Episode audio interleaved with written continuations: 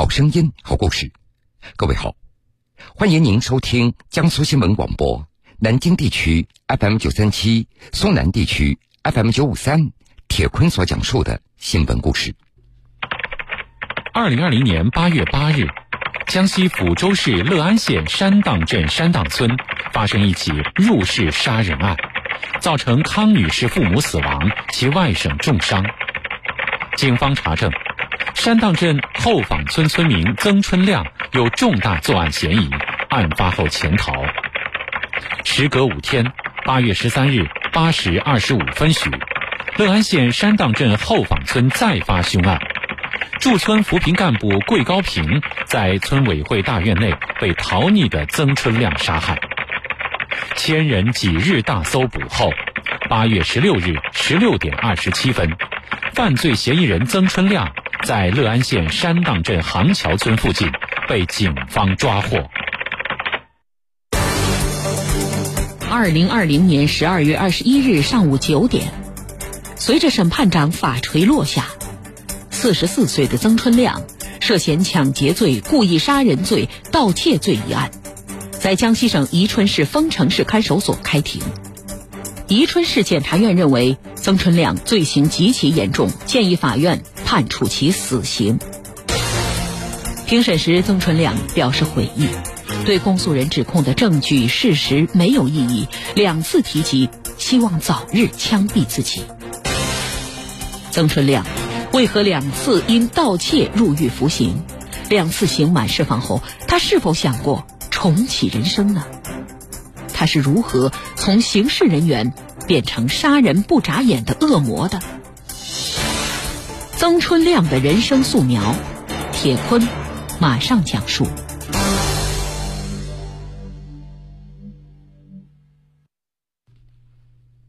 曾春亮，一九七六年出生，文盲，江西抚州市乐安县山荡镇后棚村人。曾家共有六个兄妹，曾春亮排行老五，上面有两个哥哥，两个姐姐，下面还有一个弟弟。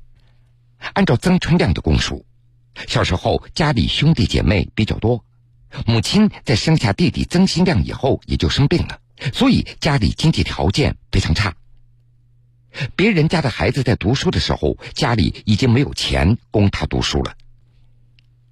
因为母亲生病，父亲需要赚钱养家，所以小时候曾春亮是由奶奶带大的。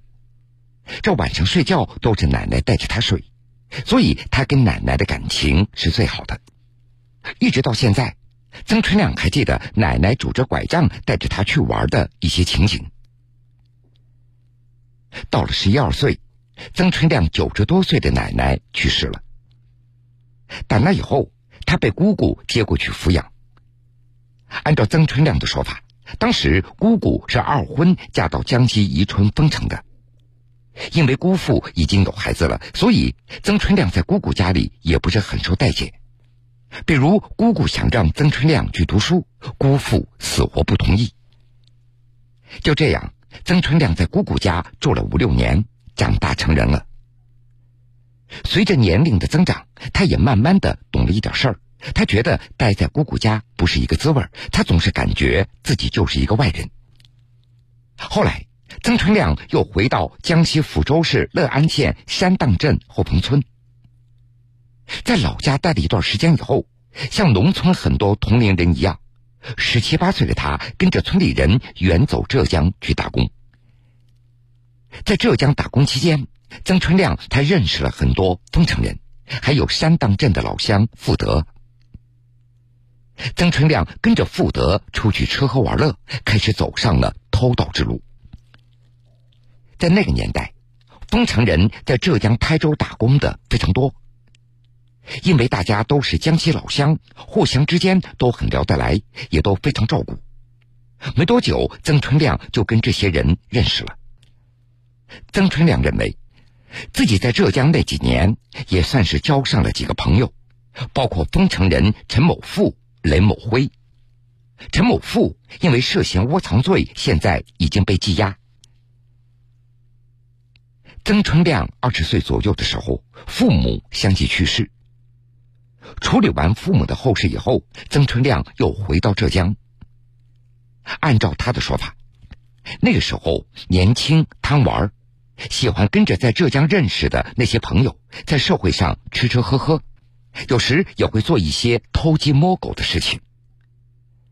这样的生活持续了一两年，最终曾春亮因为盗窃罪被抓入狱。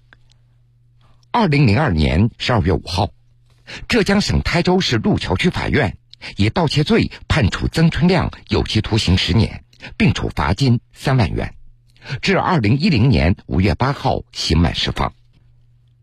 第一次出狱之后的曾春亮，他回到了后房村的老家。在老家住了一段时间以后，他再次回到浙江打工。曾春亮在第一次坐牢之前，家里还有父母去世以后留下的老房子还可以住一住。但是刑满释放回家以后，老房子倒掉了。用他的话说：“我回家连住的地方都没有了，基本上都是在朋友家或在宾馆住。也正是这些原因，我就觉得自己的生活非常困难。”包括后面杀那个扶贫干部，也有这些原因在里面。第一次刑满释放的曾春亮并没有收手，他仍然干起了老本行。两年以后，曾春亮再次因为盗窃被抓。二零一三年三月十七号，浙江省台州市路桥区法院判处曾春亮有期徒刑八年零六个月，并处罚金两万元。至二零二零年五月十二号刑满释放。曾春亮第二次出狱，那是弟弟曾新亮开车到浙江金华监狱来接他的。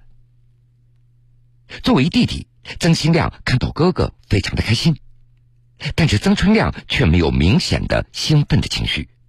当时他只是淡淡的对弟弟说了一句：“你来接我了。”一路上，弟弟跟他说：“不要再犯错了。”曾春亮也答应了。出狱之后，弟弟把曾春亮带到浙江找事儿做。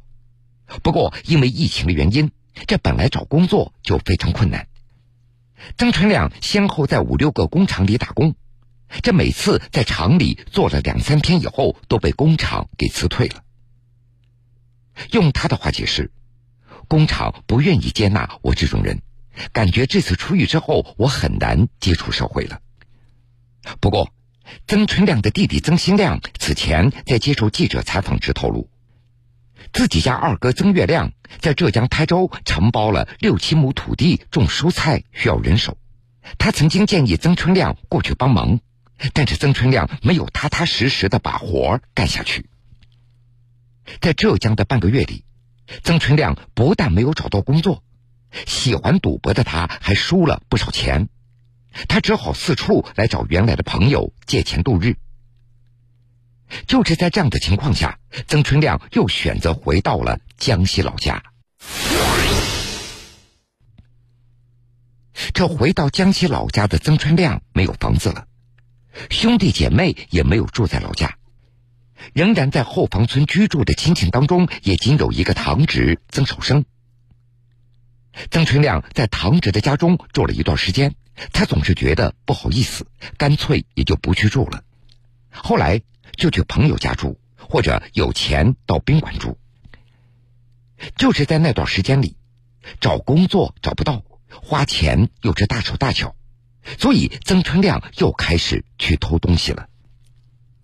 起诉书显示，二零二零年七月二十一号晚，曾春亮携带螺丝刀等作案工具。从后门进入山荡镇山荡村的康家窃财未果以后，就在三楼房间里睡着了。次日早上六时三十分许，被害人熊小美发现曾春亮以后，大声喊叫。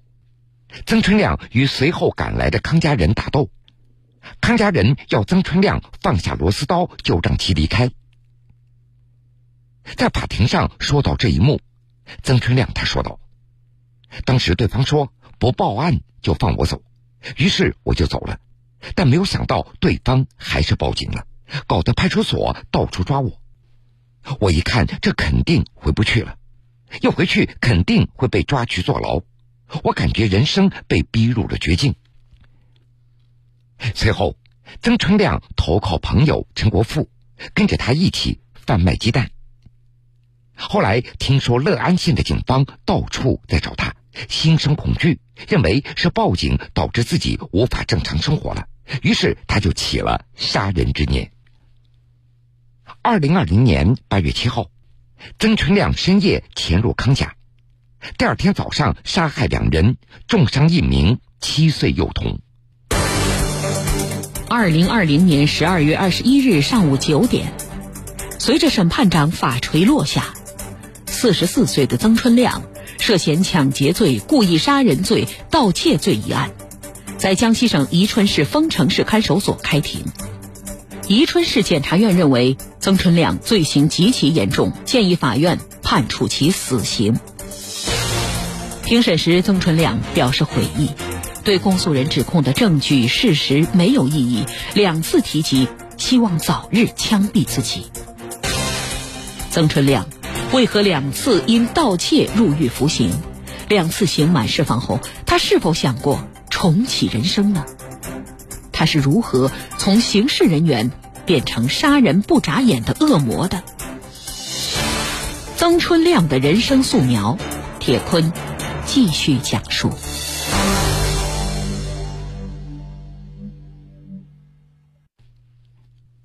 在山荡镇山荡村康家实施作案之后。曾春亮就立马潜逃了。潜逃期间，曾春亮他认为，自己无处藏身的这样的现状，那是山荡镇后房村驻村第一书记郝元平没有为他解决开采石场以及住房等这些要求所导致的。于是他决定把郝元平给杀了。二零二零年八月十二号傍晚，曾春亮携带手电筒翻墙进入了后房村村委会。在一楼厨房吃了一点东西以后，到办公室的二楼爬窗进入了驻村干部休息室进行蹲守。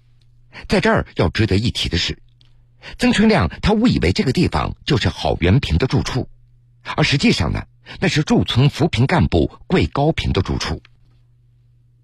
八月十三号上午的八点多，桂高平与郝元平、陈川三个人到后房村委会来上班了。桂高平上了二楼的休息室，曾春亮在听到动静以后，他手持尖刀躲在了门后。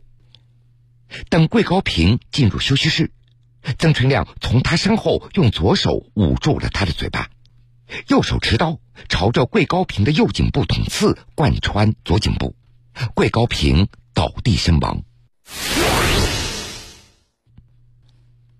落网以后，曾春亮他交代说。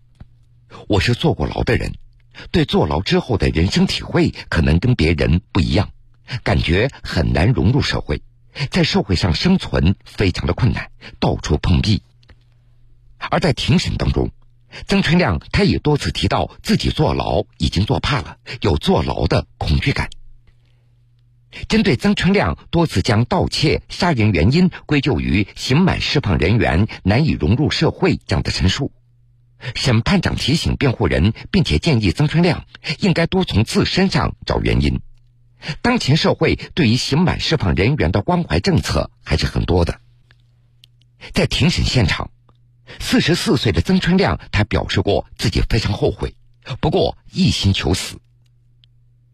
他对法官说：“希望早日枪毙我。”